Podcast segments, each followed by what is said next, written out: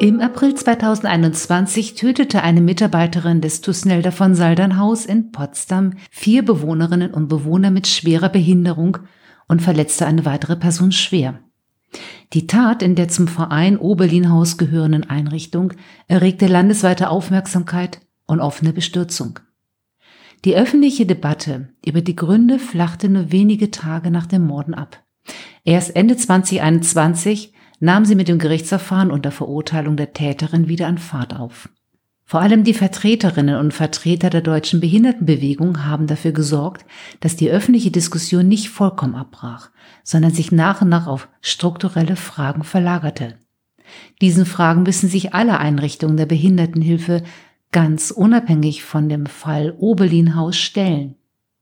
In der aktuellen Ausgabe des Wir-Magazins Berichte aus dem Schatten über Gewalt reden gehen wir diesen Fragen nach. Über Gewalt reden ist auch das Thema in den kommenden sechs Folgen des Podcasts Wir sprechen, zu dem ich Sie herzlich begrüße. Mein Name ist Ursula Rebenstauf. Ich bin Redakteurin des Wir-Magazins und heute zu Gast in der Freizeitgruppe für junge Erwachsene in der Villa Donnersmark.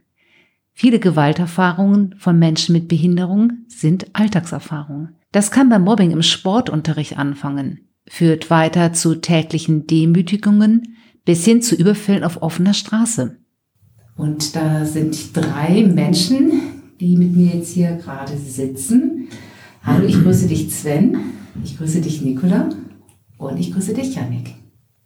Wollt ihr euch drei vielleicht mal ganz kurz vorstellen? Janik, wie alt bist du und wie möchtest du genannt werden? Also kenne mich Janik, mhm. bin der Janik. Ich bin 41 Jahre alt. Alles klar. Nicola, wie sieht es mit dir aus? Ich bin 32 Jahre alt. Wie ist es mit dir, Sven? Ich bin 45. Sven, wir hatten für das Wir-Magazin vor ein paar Wochen schon miteinander gesprochen. Da hast du uns davon erzählt, wie Gewalterfahrungen schon bereits in der Schulzeit angefangen hatten und obwohl du jetzt schon über 40 bist, noch heute durch deinen Kopf gehen. Naja, in der Schule, da war ich immer der Kleinste und Schwächste. Und die Mitschüler hatten eine Wut, dass ich im Sportunterricht nicht alles können brauchte, wegen meiner Hüftluxation. Mhm. Das heißt, du hattest so eine Art Befreiung gehabt, so eine Art Sportbefreiung? Ja. Und die hatten eine Wut, dass ich da nicht alles können brauchte. Bin dann so ab der vierten Klasse mit Angst hingegangen und war dann auch so, glaube ich, ab der achten Klasse der schlechteste der Klasse. Dann die, ähm, die Schule selber hast du aber ganz woanders beendet, ne? Also, naja, ich habe noch, in der zehnten Klasse bin ich krank geworden. Mhm. Da war ich im Krankenhaus und ich habe noch in der Abendschule meinen Realschulabschluss gemacht, aber ich durfte nicht noch mal eine neue Ausbildung machen, weil ich schon eine abgeschlossene Ausbildung habe. Also das heißt, du hast eine ganz schöne Tasche voll von Demütigungen und Verletzungen also auch psychische Gewalt auch in der Schule auch erlebt. Wenn du jetzt nochmal so zurückblickst, inwiefern spielt das für dich heute noch eine Rolle oder wo ist dir das teilweise in Ausbildungs- oder in Arbeitsinhalten vielleicht ähnlich dann auch noch vorgekommen? Und was hat davon mit deiner Behinderung zu tun? Was meinst du? Mit einer Behinderung, dass, naja, dass, dass ich manches nicht so konnte wie die anderen. Und das war sozusagen die Freikarte für manche Leute, dann sich darüber lustig zu machen. Ja. Hm. Und ich bin zweimal überfallen worden, als ich alleine unterwegs war. Einmal in Magdeburg und einmal in Pritzwalk. Ja, da kamen Jugendliche und wollten Geld. Und haben sie es dann auch genommen? Ja, ich habe es gegeben. Das zweite Mal wurde ich ins Gesicht getreten, aber ich hatte nur noch fünf Euro dabei. Du hast beides, hast du Hilfe bekommen oder warst du da ganz alleine? Gab es Passanten auf der Straße oder? Nee, ich habe hinterher beim Haus geklingelt. Na, der hat die Brille kaputt getreten, die haben mich beim zweiten Mal überfallen. Da musste ich dann mit dem Krankentransport zurückgefahren werden, wo also ich damals gewohnt habe. Also das heißt, es hat jemand Hilfe geholt, dass du da mit dem Krankentransport dann nach ja. Hause gefahren wurdest? Ja. Du hattest das zur Anzeige gebracht, ne? Bei beidem kam ein Brief, es konnte kein Täter ermittelt werden naja, ich kann ja auch nicht gut jemanden beschreiben. Also das heißt, formal war das soweit alles richtig, aber hattest du das Gefühl gehabt, dass man sich auch nicht so richtig viel Mühe gegeben hat, da ja. was rauszufinden? Naja. Wie gehst du heute jetzt damit um? Also wie lange sind diese Überfälle her? Ähm, Schulzeit kann ich mir vorstellen, bei den Überfällen weiß ich das jetzt nicht. Ja, das war schon, das ist noch nicht so lange her, das zweite. Ja. Und wie bist du dann dein Nachfeld damit umgegangen? Also du hast wahrscheinlich oft darüber gesprochen und hast du dir überlegt, okay, ich bin jetzt alleine nicht mehr unterwegs? Alleine, naja, ich war da alleine unterwegs, Mhm. nachts auf der Straße, weil ich mir mal was angucken wollte. Da hatte ich eine Radtour gemacht beim zweiten Mal. Beim ersten Mal war ich mit dem Zug unterwegs und beim zweiten Mal war ich mit dem Fahrrad unterwegs. Ja, ich wollte da alleine unterwegs sein, weil ich nicht so viel Geld habe. Habe ich auch an Bushaltestellen geschlafen und dass ich nur Geld für Essen ausgeben brauchte. Hm. Ist dir denn schon sowas ähnliches mal passiert? Oder ähm, auch in der Schulzeit, dass du, ähm, dass du da ähnliche Erfahrungen gemacht hast? Naja, so krass, dass, man so, dass ich so überfallen wurde, eigentlich noch nicht. Aber sie haben sich immer aufgeregt.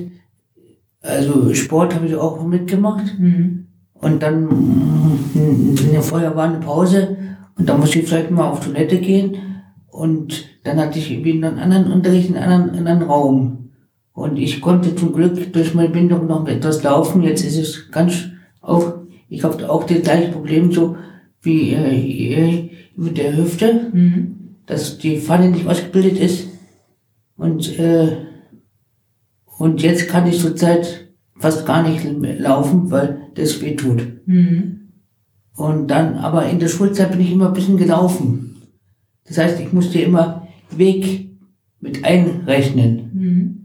Also Weg zum nächsten Raum. Genau, also das heißt, wer jetzt zum Beispiel den Klassenraum gewechselt hat oder vom Genau. Sportunterricht zurück wieder ins Schulgebäude und wenn man Genau. auf Klo möchte, braucht man dann auch entsprechend länger. Ja, aber, und dann wurde ich aber, wenn ich fünf Minuten spät kam, gleich angeschmaust.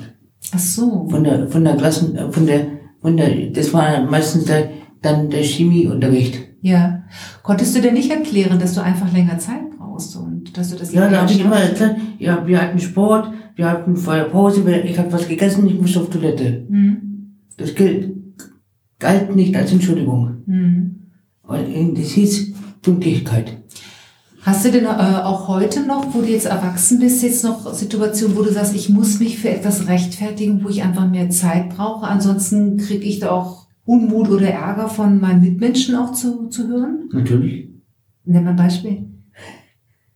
Naja, wenn, äh, wenn, wenn mir eine Frage gestellt wird Mhm. und die- sie kriegen nicht gleich eine Antwort und ich muss noch in meinem Kopf ein bisschen überlegen, was ich sage. Manchmal sagst du ja was und dann, dann geht das nicht schnell genug. Aber ich musste erstmal in meinem Kopf Das Sortieren? nochmal sortieren, Ja. was jetzt Antwort ist. Auf die richtige Frage die richtige Antwort. Also manche Sachen gehen dann nicht schnell genug. Und es setzt dann auch dann einen unter Druck, schneller zu reagieren. Ja, und, ne? und da will ich ein bisschen, weil ich ja äh, von Grund auf so ein gespannter, entspannter Typ bin, Mhm. Der, so, der, der dann sagt auch, bleib doch mal ruhig und was regst du dich jetzt so auf darüber? Also jetzt, na gut, jetzt haben wir Corona, jetzt haben wir andere Probleme, aber vor Corona war es auch schon so. Man könnte sich viel mehr Zeit nehmen für, ich meine, warum muss man jetzt in einer Sekunde antworten? Nicola, ähm, du hattest im Vorgespräch ähm, auch gesagt, dass du, dass du nicht so gerne erzählst oder redest. Und du gehst ja auch arbeiten. Ja. Und wenn man ein Mensch ist, der jetzt nicht so viel oder auch ein bisschen leiser was äh, redet, kriegt er dann mehr Ärger ab? Als andere Leute, die da sehr lautstark zu ihrem Platz behaupten? Was ist so deine Erfahrung? Dass man da auch manchmal Ärger kriegt und so. Ja. Ist dir das auch schon mal passiert? ja. Und warum meinst du, woran liegt das? Ich weiß nicht, woran das liegt. Aber ist manchmal so. Ja. Wie, wehrst du dich dann oder was oder wie reagierst du dann? Ich wehre mich dann. Du wehrst dich. Ja. Okay, was machst du dann? Ich sag, so geht das nicht. Fällt dir das schwer? Nee. Nee. Also, das hast du dir irgendwann mal antrainiert, dass du dich dann auch zu Wehr setzt. Ja. Ja. Ebenfalls aus dem Vorgespräch weiß ich, dass du ähm, auch mal Probleme hast am Ar- Arbeitsplatz mit Kollegen. Willst du davon ein bisschen was erzählen? Aber der ist nicht mehr da, der Kollege. Ah, das war ein Kollege. Und mit dem hattest du Ärger gehabt oder der hat dich, der hat dich bedrängt oder was ist da Ja, der hat einen immer gemobbt und so. Ach so. Der hat immer erzählt, was ich überhaupt gar nicht zu anderen erzählt habe. Verstehe. Also schlecht über dich gesprochen Ja. und die Sachen, Sachen über dich behauptet. Ja. Ja. Und dann hast du dich dagegen gewehrt. Hast du dir Hilfe gesucht oder wie hast du das gemacht? Ja. Und das heißt, mit Unterstützung äh, wurden dann Gespräche geführt und die Lösung war, dass ihr dann vielleicht andere Arbeitsbereiche hat, dass derjenige dann versetzt wurde. Ja. Ja. Aber das ist ja super. Das heißt, wenn du dann ähm, Hilfe bekommen hast, dann. Ja, es hat lange gedauert, Ja, erzähl mal, wie, wie hat, warum hat das lang gedauert? weil es schon Anfang an, wo noch eine andere Gruppenleiterin da war, hatten wir auch immer ein ganzes Gespräch, aber die haben ja noch nichts Richtiges gemacht. Haben das nur immer angesprochen, aber so richtig haben sie das nicht ähm, alles so geklärt. Und ähm, man müsste vielleicht nochmal dazu sagen, du arbeitest ja in einer Werkstatt. Was machst du da? Ich mach da Schmuck. Ah, Schmuck. Und der Kollege, um den es geht, der hatte auch dort in der gleichen Abteilung gearbeitet wie du. Ja, Ja. Und hatten andere das dann geglaubt? Warst du sicher, dass die anderen Kollegen dann jetzt sich auch anfangen, komisch über mich zu denken? anfangs war es so. Dann habe ich zu denen gesagt, ich habe das gar nicht gesagt. Und dann, dann haben die das geglaubt, dass ich das nicht gesagt habe. Weil der Kollege wollte einen immer auseinanderbringen mit Freunden und Ach so. so, der war ein bisschen eifersüchtig. Ja. Ja, verstehe. Hat immer Sachen behauptet, die gar nicht stimmen. Ihr drei habt also erzählt von Mobbing-Erfahrungen auch, ne? Ja. Ähm, habt ihr irgendwo, na, Rezepte gibt's da wenig, aber ähm, was ist wichtig, wenn man für sich feststellt, ich habe ein Mobbing-Problem, sei es in der Schule, auf der Arbeit, in der Freizeit oder sonst wo? Was kann man machen? Was, wie kann man sich dagegen wehren? Janik, Hm. du hast eine entspannte Art. Ja, entspannte Art, ja. Ich habe da noch kein richtiges Mittel dafür. Aber dir passiert es auch nicht so häufig, oder? Früher habe ich gedacht, naja, jetzt dachte ich, jetzt denke ich, naja, in der Schule bist du ja noch nicht so, bist ja erstmal heranwachsen, du bist ja älter, du bist ja, Ja, viele haben in der Schulzeit ja auch äh, Mobbing-Probleme, ne? Also das ist jetzt... Kann ich auch reden. Ne? also Also, heutzutage würde ich sagen, dagegen klagen. Ah, ja. Würde ich mir einen Anwalt an, äh, äh, holen. würdest du eine Anzeige machen, genau. Auch für die Schulleitung. Ich hatte ja auch viele äh, Gelegenheiten dafür gehabt, also dazu. äh, Und da war immer Klassenarbeiten angekündigt, ja. Und ich habe mich jetzt wirklich gut darauf vorbereitet. Und ihr Motto war immer, erstmal schön zehn Minuten spät kommen, ne? Kamen dann und genau äh, nach, äh, nach dem Gong hat sie gesagt, Schulhälfte abgeben. Und du bitte auch hier weg. Ich habe gesagt, lass mir doch noch ein bisschen Zeit. Ich habe mich doch gut vorbereitet. Ich schreibe nicht so schnell. Ich bin behindert. Ich habe ja eine, eine spastische Behinderung. Obwohl es Körperbehindertenschule war. Aber das finde ich sehr spannend bei euch allen beiden. Ähm, und zwar im Sinne von Inklusion ist es ja super, dass man zum Beispiel einen Nachteilsausgleich bekommt, dass man im Sport nicht alles mitmachen muss oder einfach mehr Zeit braucht. Bei dir ist es so, du hast, obwohl du auf einer Körperbehindertenschule warst, hast du nicht mehr Zeit bekommen, obwohl du mehr Zeit gebraucht hast. Das ist es. Genau. Und bei dir Ja. war es so, dass du, Ja. ähm, Sven, Richtig. dass einfach dadurch, dass du in Anführungsstrichen äh, etwas bevorteilt wurdest, weil du bestimmte Sachen nicht mitmachen musstest, dann den, ähm, den Neid oder den Unmut von der Mitschülern auf dich gezogen hattest. Naja, Lehrer hatte ich auch gegen mich. Die Klassenlehrerin von der achten Klasse hat sich geweigert, mich zur Klassenfahrt mitzunehmen, weil sie Angst hatte, dass ich mich da verlaufe, wenn wir alleine unterwegs sein dürfen.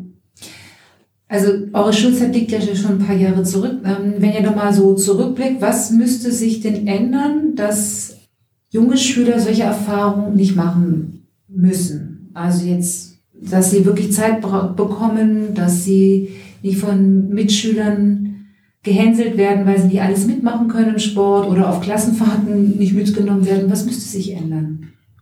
Na, was würde ich sagen? Spontan würde ich sagen, naja, ein bisschen Respekt gegenüber. Respekt, ja. Respekt.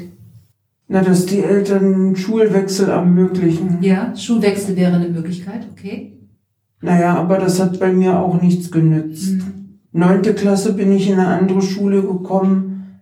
Da hatte ich auch wieder Mitschüler gegen mich.